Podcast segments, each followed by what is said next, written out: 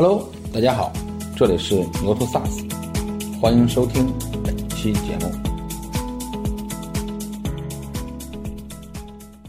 数字化解决的实际上是数据的一个变现。IT 搭台业务唱戏，怎么去争取资源，这才是我们 CIO 在这几年要去考虑的事情。通过我们现在算力的提高、数据积累，来提升我们人的这个智力，使我们的决策更聪明。需求要分真需求还是伪需求。假设是一个军队，我们是参谋，那 CEO 他是司令。要让我们企业沉淀的数据有用。其实数字化做到极致吧，就是你的用户替你去讲场景。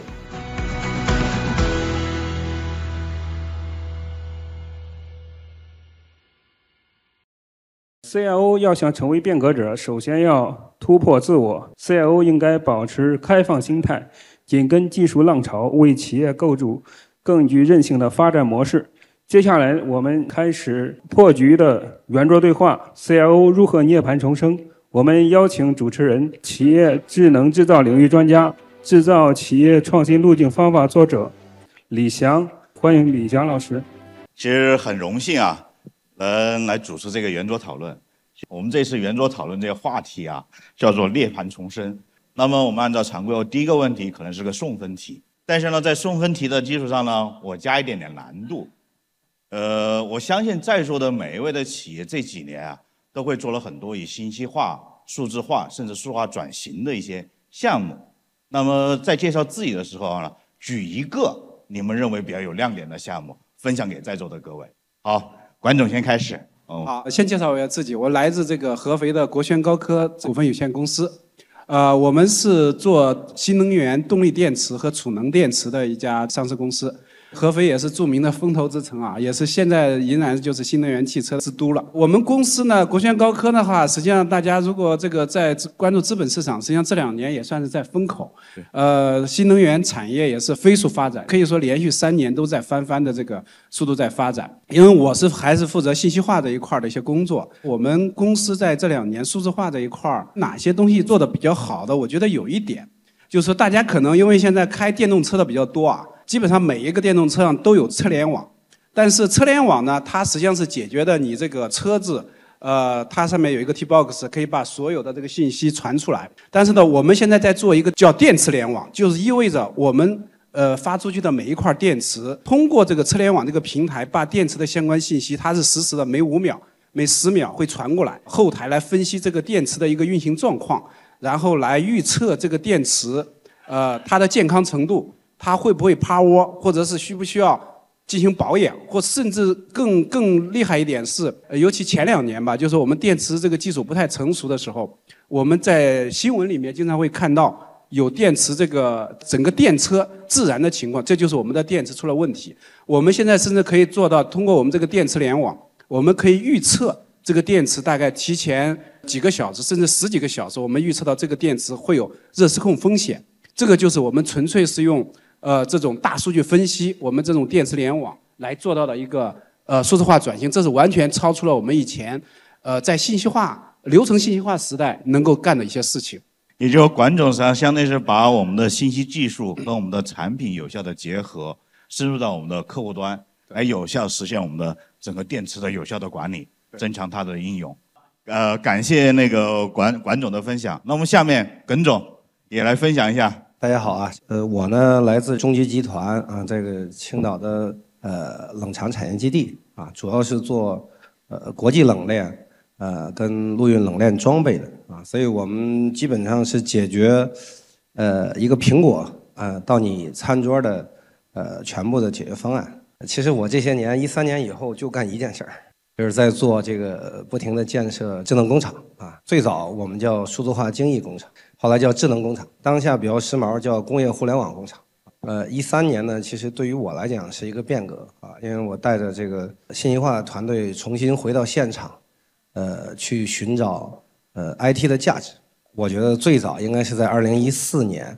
我们把精益生产作为 MES 的核心，所以同年呢，在二零一四年提出来精益数字化这样的理念啊，一直也在践行中。而精益呢，其实是当下中国制造业呃最缺的管理模式。呃，其实 IT 只是我的一个职能啊，我还有一个职能就是整个精益的推动者。所以我觉得数字精益呃是这些年我觉得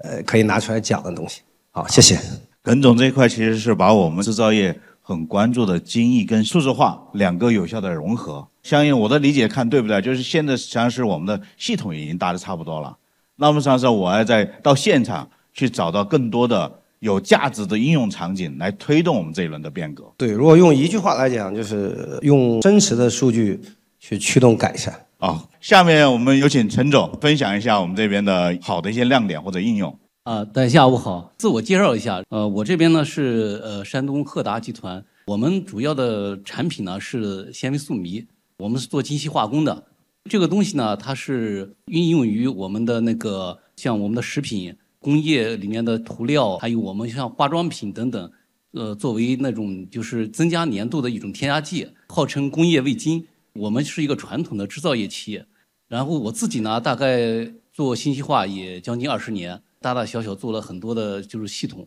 其实就说觉得最大亮点的一个项目，实际上就是把所有的物料编码全部重新做到呃一一对应。大家听起来这件事儿非常简单。但是你实际上去去考虑这件事，我是这么比喻这件事的。本来这个就是我们现在已经把整个建筑都搭起来了，你突然发现你的地基不行，那我们现在就说的要保住建筑不倒塌的情况下，把地基换掉。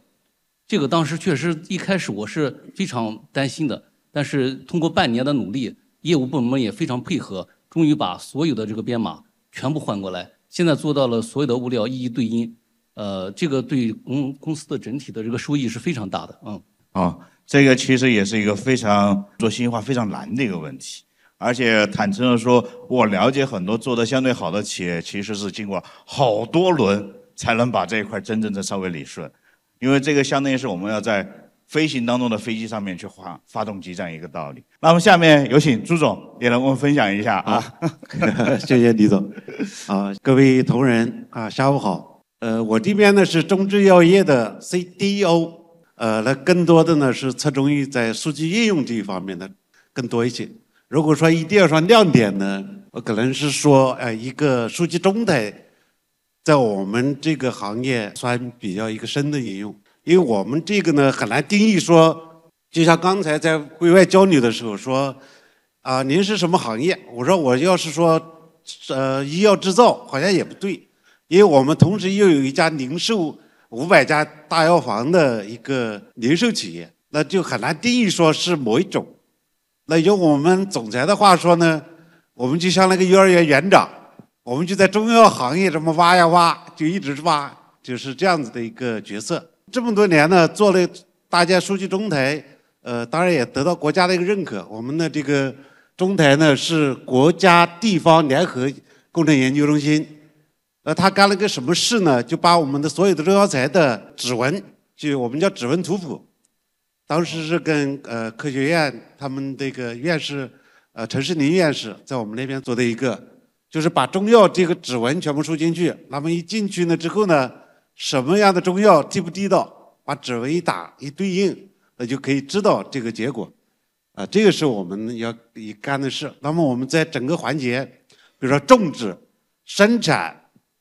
包括后面的销售啊，整体就全部啊都有数据可溯溯源的。那这里面围绕出来最后三个应用场景，一个是我们的这个数据出来之后呢，呃，那么就在三万到三百万的这个会员，我们在中山市，在我们那个市啊，就是得到政府认可的。那么政府的抗原。实际上是通过我们这个民用的系统来发放的，这个呢可以说是政府给我们背书，也获得了这个当地的市市民的认可，这是一方面的应用。再一个应用就是我们的这个自己的呃销售的这块的应用，叫阿米巴。我们做到业财融合之后呢，我们实际上有很多这个创业伙伴，也就是说一些小型的代理商，他加入进来之后呢，他的这个数据他是做不到，就是说啊，他看不到公司的全体数据。那么在中台搭建之后呢，他就可以就可以看到他自己的经营状况，也可以看到总公司总体的一个安排。所以这一点是我们当时，呃，这个应用之后呢，拿到二零一八年拿了一个销售的十大案例，也就是说二十一世纪药店给了我们一个青铜奖，这是我们当时获得一个小成果，啊，然后这主要是这几点的应用，哎，李总这个点哦，非常有。你那个中药的那个是这未来是服务于全行业吗？还是只是给我们在用，自己在用？哎，我们现在还是私域在用，私域在用是吧？对对，这个其实还是比较有意义的一个事情啊。啊，是的。好，我相信有很多的 AI 的技术可能会对我们制造业的传统的信息化会带来一些新的一些挑战，或者也会存在一些蕴含一些新的机遇。我想问的这个问题是：首先，我们企业有没有在这方面的一些简单的应用场景？如果有，举一两个例子。如果没有，那么从你专业的眼光来看，未来在这个行业，它会给我们带来哪些新的挑战或者新的机遇？呃，这个话题实际上非常好。呃，数字化转型，然后变成一个真正的数字化企业，呃，真正的这个数字化和信息化的一些区别，实际上简单的来讲，信息化它解决的还是一些流程的一些高效率，或者我们办事的一些这个高效率。数字化解决的实际上是数据的一个变现。数据驱动的一个价值的一个再造，这一块儿确实是意义很大。呃，我们这里面，因为我们电池行业确实也也也比较特殊，这两年发展很快。我们也分享几个发展方向吧，就是我们在电池的生产过程中呢，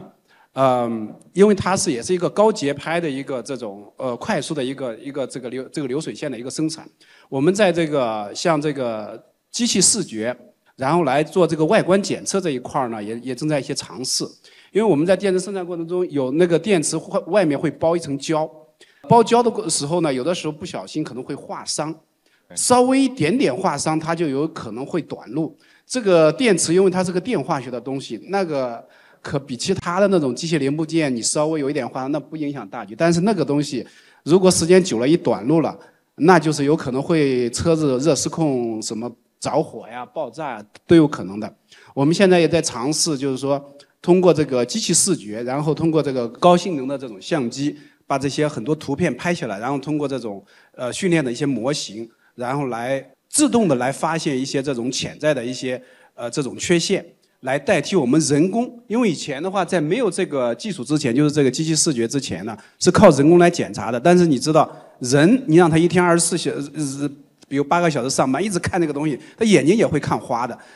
这个有可能会漏掉一些东西，所以这一块儿的话是我觉得是一个非常好的一个这个，就是呃人工智能在我们这个生产过程中的一些这个这个应用。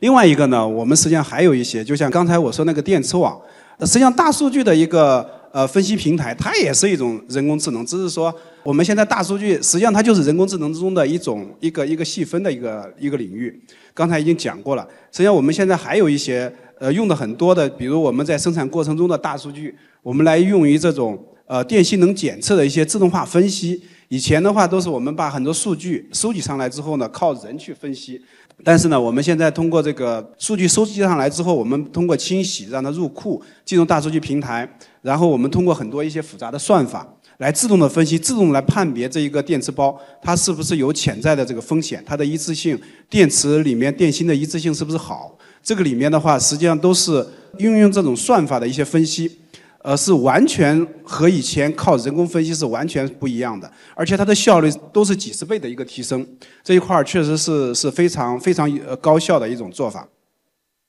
呃，应该差不多。我们这里面实际上还是确实用了不少的。现在你看，我们整个这个生产网生产设备的这一块联网大概有一万多台设备，基本上每条产线每一每一台设备都是通过工业互联网 IoT 的平台把它连接起来的，基本上所有的数据也是采集的。然后包括我们现在刚才讲的电池网里面，所有售后的这个电池包，它也是每五秒、每十秒，它的数据也会实时传过传上来的。这里面有大量的这种数据分析的一些工作，而且是完全突破了我们以前靠人工去检查、去呃是不可能去做的一些事情。这就是我们这个数字化转型，用数字化的一些技术突破以前我们靠人工是完全不可能做的事。这是我们做数字企业的一个本质的一个进步。好，好吧，我我就先分享这么多哈。好，感谢管总。首先有很多的应用，第二个未来更可期。跟总，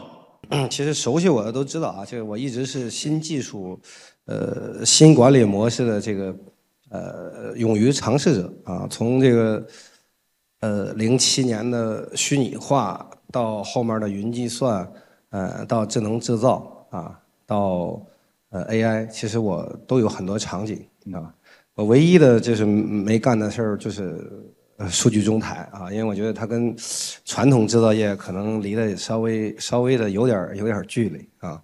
呃这几年的大事儿，呃实际上基于 AI 的东西呢，我从一八年就开始尝试啊，那时候是把它用在了我们的一个核心工艺上，因为我们占据全球冷藏箱的百分之三十以上，所以我们是连续十五年全球的呃。海运冷箱的老大啊，但是我们有一个核心工艺呢，从从从建厂它就有，一直有啊，就是世界上顶级的供应商，比如像巴斯夫啊这些，呃，以及这个很多院士跟教授，他解决不了啊，因为它的这个返修率啊，最高能到百分之一百啊啊，呃，会会很高，而且化学的反应到现在，其实人类根本就。解析不出来啊，因为环境的温度或者外面的温度一变化，湿度一变化，它可能就有异常啊。所以我们在一八年构建 IOT 的时候，选了这样一个赛道啊，就是我们把呃我们叫老法师啊，把老法师的经验，呃通过模型给它建起来，建起来以后呢，呃再根据我们的下线的结果，给模型一个结果。好的你不用管，坏的你要告诉他。啊，一开始有我记得有五百多个参数，当时是呃一堆的数据科学家，就是有波兰的、美国的，还有台湾的啊。波兰跟台湾是在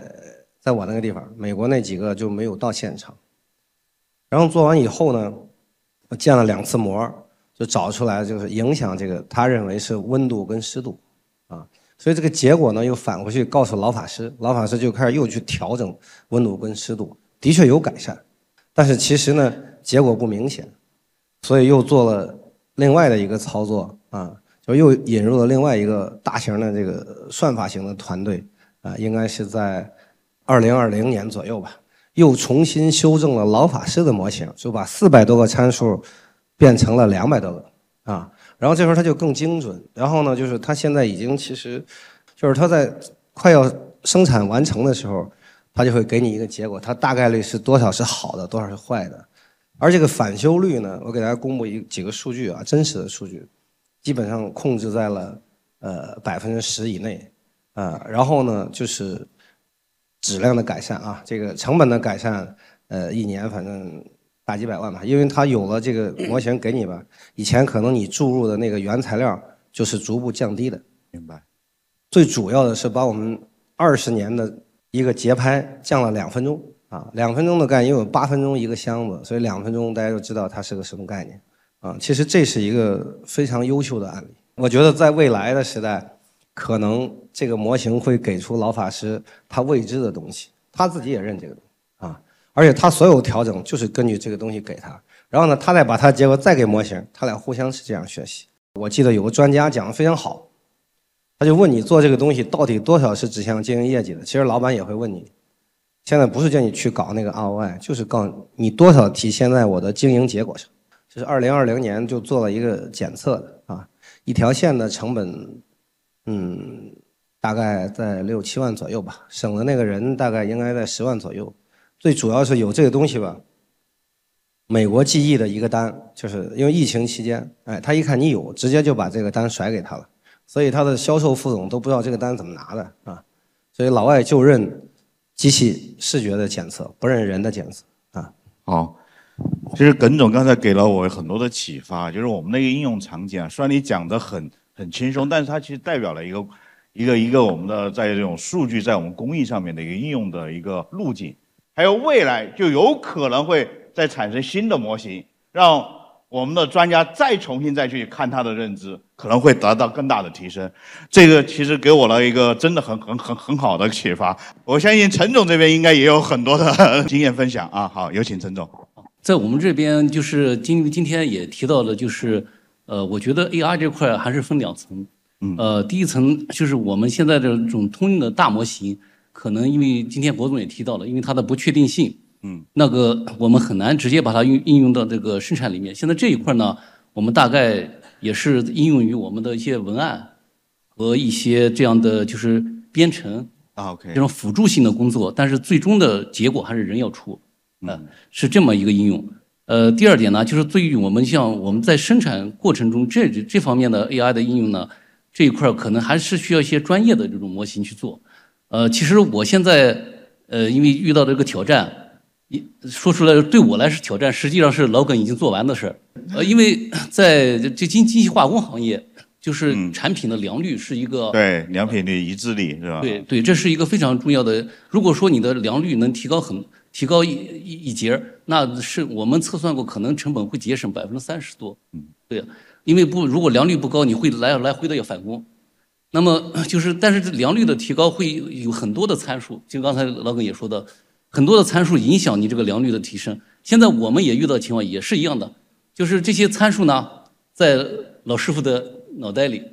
每个老师傅脑袋里装的这个参数还都不一样，这个模型都不一样。那怎么样得到一个标准的，能能让这个良率提升的一个操作？这是我们现在就是非常想去做的一个事儿。呃，这种模型、这种算法，嗯，这种嗯，就在企业里面去普及这个东西。主要是成本确实很高，是的，是的，对啊，这个就是我们确实是想做这个事儿，但是这成本对我们来说也是很大的压力。我我补一句啊，其实数字化做到极致吧，就是你的用户替你去讲场景，这个是很重要的。谢谢陈总，也谢谢耿总的补充。那我们朱总，我其实最近呢也参加过很多广东这边各种下面的分会啊，都在一起讨论这个 AI，讨论的也比较热烈。说起来应用呢，其实有一点，我们我们企业的应用呢，呃，比较相似的一点就是我们在做智能化仓库物流系统的。那么我们这个百强连锁啊，作为百强连锁企业，它里面经销的药呢，实际上有上万种。嗯，对。那么这种药呢，它五花八门，比如说不同厂家在变换这个规格或者说名称，新药的不断研发，实际上给物流的带来的这个很多压力的。那么在配送的时候呢，你肯定要考虑到各种的自动化配送，所以这个呢是我们算智能化呃一个生一个应用的一个场景。这个呢是已经这个项目已经算这个车间级应用，也拿到省级政府给的一些奖励了。那么还有一点呢猜想啊，就是说生成式 AI，那就是 ChatGPT 出来之后呢，大家讨论的比较热的一个。我在思考一个呢，就是说我们能不能应用到企业来，对企业老板有用处的呢？我在想，可能是我们的在中药领域，其实大家呢，并不是对药这块的这个不需要，而是说呢，对这个中医机的理论不熟悉。嗯。那么这个呢，生成式 BI 可能有一个优势，就是说呢，告诉大家，我直接告诉你你什么病了，我给你一个结果。呃，当然这是比较理想状态。我们现在合作是有一个院士叫王琦，他有一套比较成熟的理论，所以他呢这个套理论叫九体理论。我们设想就把他的这一套应用到模型里面去，啊，这是我们一直在在想应用的。那么以后呢，大家输入到，哎，我什么体质？啊，我今天是哪不舒服了？肺不舒服了还是胃不舒服了？OK，输进去自动告诉你该吃什么药了，这是我们的一个设想。啊啊，这个能实现，对于大家大众都是一个福音啊！这以后是大众服务的，哎，就是说这不是私域的了啊，李总，将来是公域的，大家都可以通过 IP、APP 可以看到，嗯。好，我们拭目以待啊！那么好了，刚才我们做了一个展望，我觉得其实作为 CIO 或者 CDO 啊，其实还是比较现实的。因为我跟很多的 CEO 经常有交流，大家其实一个很苦恼的问题就是我们如何跟业务合拍，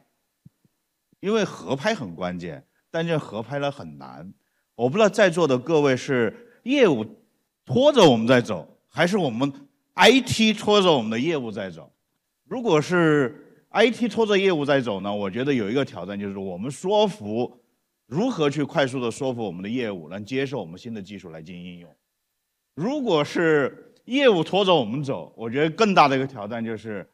如果我们是新的构架，比如像这种微服务构架，可能还可能有点敏捷，但是我相信很多还是那种比较传统的构架。我们如何去快速的去响应我们的一些需求？那实际上我们这边呢，呃，有点惭愧啊，其实是分两个阶段。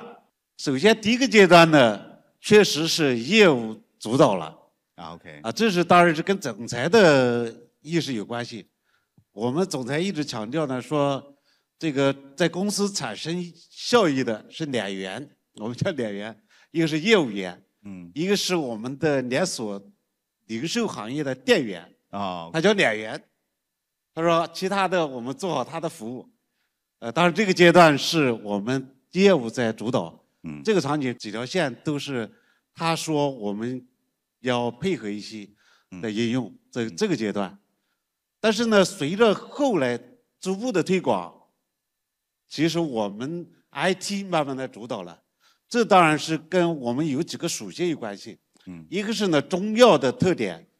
就是药的特点，它是国家还是管控的比较严的。嗯，这是药监的要求。对，还有一个是呢后面国家政策的要求，就是两票制。这时候如果说我们不严格，那玩不转，企业玩不转了，那我们可以这时候介入进去，也是相对比较合适的。这就慢慢的我们变成主导了，因为实际上 IT 的思维呢，它更严谨，然后更体系化一点。OK，这时候我们在主导业务的时候呢，更有话事权，所以慢慢的我们的这个地位也在提升之中，所以就变成了决策者。好的，这个是这样啊，大概是分两个阶段，分了两个阶段是吧？OK，好，那个陈总这边呢？从项目的呃不是从整个 IT 的建设来说，肯定是我们呃 IT 是最先了解到新的技术跟应用，对吧？呃，一般情况下就说我们会去培养跟引导呃业务去理解新的新的这些技术能给他带来什么样的收益，呃，然后呢就是引导业务去提出需求。这是这这样，不然的话，可能一让业务直接去产生，他们他们也可能会提出一些需求，但是他们提出来的呃相对来说比较滞后一些。OK，我们是这样去的，但是我们就是说从这个实施的角度，呃主导性来说，我们这边其实我觉得这个是没无法分开的，是两两边是相辅相成的。我们实施项目一一般都是双项目经理制，就这样的话，就是业务经理跟 IT 的项目经理是两个都都要负这个对这个项目负责，啊，业务经理就他的他的就是这个整个过程中，他要对业务的需求、业务的这流程等等，他要完全负责。我们是对整体项目的进度、IT 的技术要负责，所以说这样是整个是双双向去主导这个。然后我们 这样整个过程来说，就是更多的是我们再去培培养我们就是业务去产生新的一个需求啊。好，跟总，我我觉得我现在应该是不是过了阶段了啊？是一种共生的关系嘛？就是说，这个我们这个是九九年这个东南亚危机的时候啊，金融危机的时候呢，我们收购的是韩国现代的厂啊，所以九九年大概到零八年左右吧，呃，我们在做呃叫企业信息化啊，那个阶段，因为我是零四年底进去的啊，零六年主持工作，呃，就是说那个呃。大概率的还是呃业务拉着 IT 走，就是我们要需要满足业务管理的需要，可能建了大大小小的一堆的三字经，嗯，啊那时候没有 ERP，是个 MRP two 啊，这个呃再有什么 PDM，反正这些东西吧，啊啊实际上从呃零九年以后呢，到一三年这段呢，呃我觉得我们在做呃信息化企业，信息化企业它核心的特征呢。就是 IT 团队尝试着，就跟陈总一样，就是说尝试着运用先进的这样的系统或管理技术或管理模式，啊，呃，在引领企业的，呃，就是或者说推动啊企业的管理的提升啊，呃，那个阶段的认知呢，呃，更多的是就是因为我记得我们老板讲句话啊，说二十个 MBA，呃，也干不过一套用友的 U 八啊，这个，但是我们没有用过用友啊，就说这个，因为他觉得其实这个这个这个这个 IT 的价值还是很大的啊。一三年以后呢，就是我就一直在建数字化工厂啊，所以这个呃中间有一些迭代啊。当然现在大家都喜欢叫数字化企业啊，就是说这个建什么不重要。这时候呢，就基本上呃算是 IT 在拖着走。在这个过程里呢，其实为什么说这个我们有理念的迭代呢？因为我们理念的迭代也代表了我们有人才的迭代。所以你要把业务部门变成你数字化这条线上的。呃，那个，所以说我当时提了一个观点，叫呃，IT 搭台业务唱戏啊，就是说这个呃平台我去建啊，但是平台上比如计划怎么管啊，计划的主管管，那物流怎么管，那仓库的他要说了算，设备怎么管，设备部要说了算，啊，所以说在这个过程里呢，呃，慢慢慢慢的就都成了 IT 的粉丝啊，因为他享受到了，呃，那时候没有赋能这个词儿啊，就是就是系统给他这个带来的价值啊。呃，所以这是一种共生的关系。实际上，我从二零二零年以后吧，呃，大规模的数字化建设已经做完了。这几年就是在干一件事儿，玩数据啊。所以说，这个现在都是业务来找我说，哎，他有个什么什么场景，想用什么什么来解决，问行不行啊？现在基本上都是这种套路啊。所以说，这个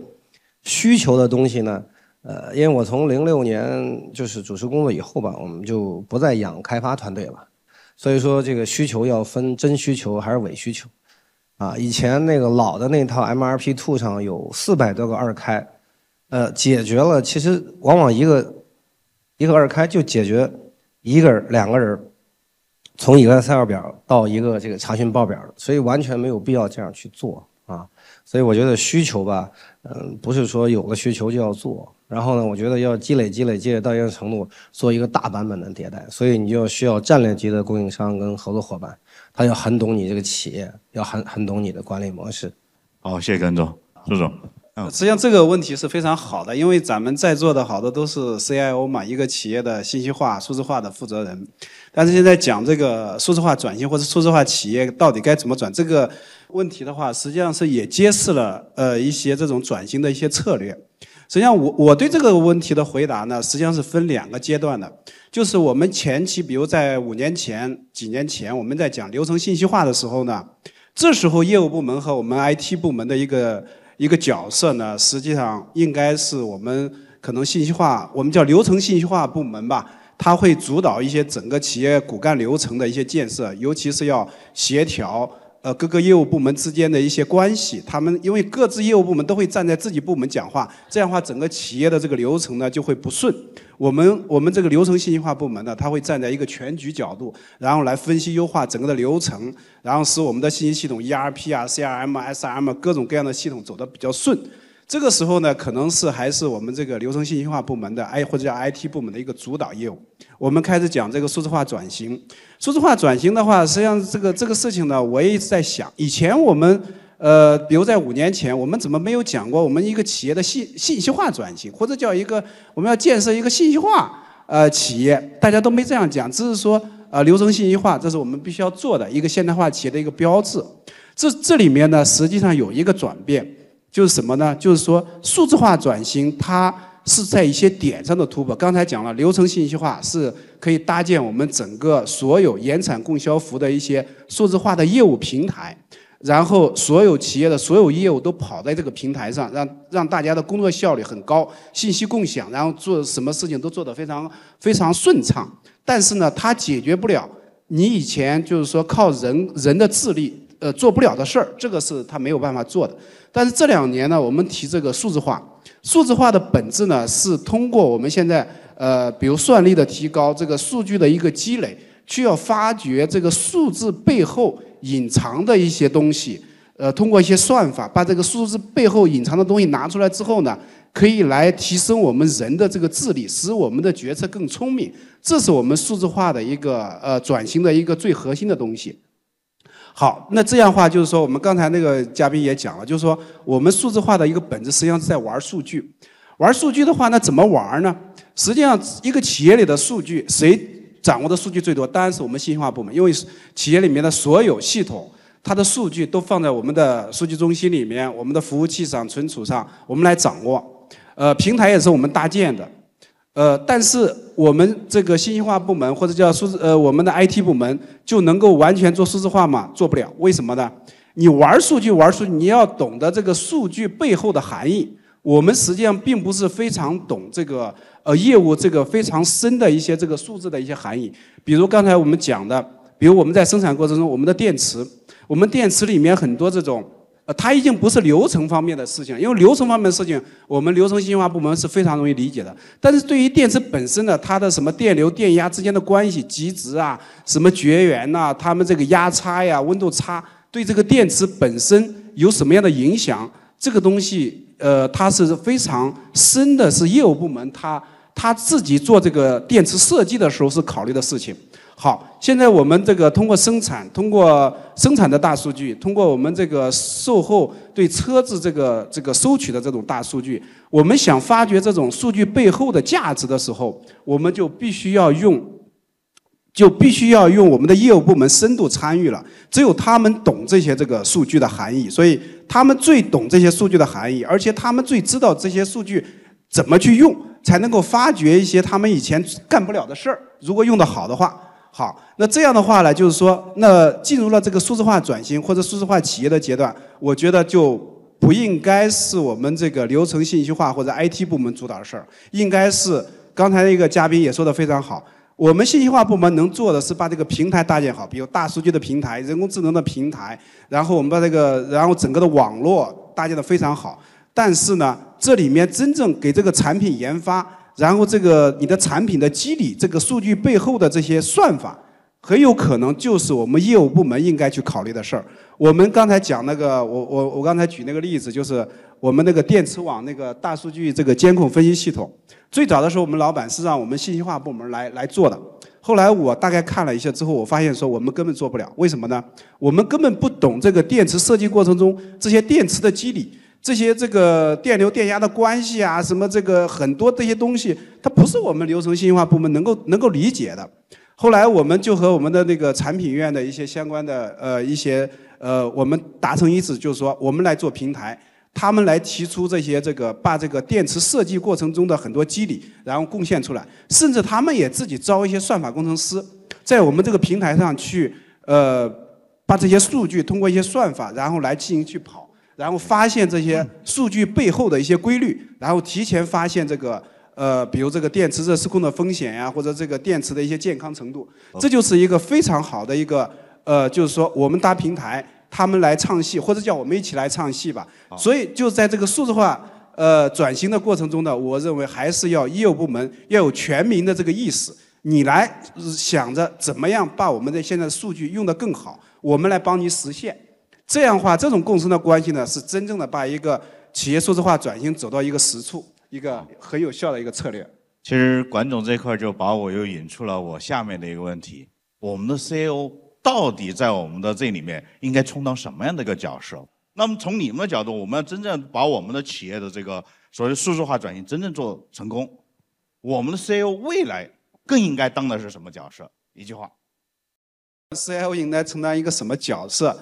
呃，实际上现在 CIO 有一定的危机感的。如果现在很多企业里面确实是既有 CIO 又有 CDO，也有这种情况，我我都遇到了。我们 CIO 这一块就是说，你未来的话要适应这种数字化转型，实际上确实是有一些挑战的。首先，它是整个数字化转型理念的一个宣传者，因为实际上并不是所有的高层领导都理解这个数字化转型的一些本质含义。第二就是你要发现一些这种数字化转型中的一些点，因为你是既懂业务又懂这个数字化的技术，然后你又的理念超前，这个是一点，要发现问题。第三点的话就是你还是要这种数字化转型一些点上的一些项目的推动者，没有我们这个专业部门的推动，光靠业务部门的想法那也不现实。好，耿总你的观点呢？我觉得啊，呃，未来 CIO 就是数字变革者。谢谢大家。好，数字变革者，陈总，我的看法呢，就是 CIO 在数字转型中应该是是一个参谋。就是为什么这么说呢？呃，因为 CIO 的话语权是不足的。就是说，假设是一个军队，我们是参谋，那 CEO 他是司令，你要帮助他去做决策，呃，做决策来支持你去做这样的变革。那么我们一定要做好参谋这个职位。好，好，朱总，我觉得呢，未来的 CIO 一定是格局越来越高，然后呢，肯定是 CIO 加 CDO 的合并决策者。OK，好好，谢谢。最后一个问题，大家对那个谁未来我们的这个数字化转型也好，什么有什么趋势？从朱总那儿开始。我觉得可能是未来 CIO 三部曲，就是说这三部曲呢，一心，一个呢是有一个呃为企业做好这个参谋者角色的心，嗯，二用。首先呢，要让我们企业沉淀的数据有用，嗯，然后呢，让我们形成的这个这套体系能够沉积下来，为企业真正应用得上。那么呢，三体啊，当然这个三体不是我们那个三体的小说的三体啊，三体呢，首先呢要有一套数据中台为体，然后是我们的应用媒体。那么应用媒体呢，是一定要有一些合适的场景，要方便我们的业务应用，要考虑到业务感受，不能光想着我是 CIO 老大啊，这个让业务来跟着你啊。今天很多嘉宾也谈到这个问题。呃，第三点呢，是我们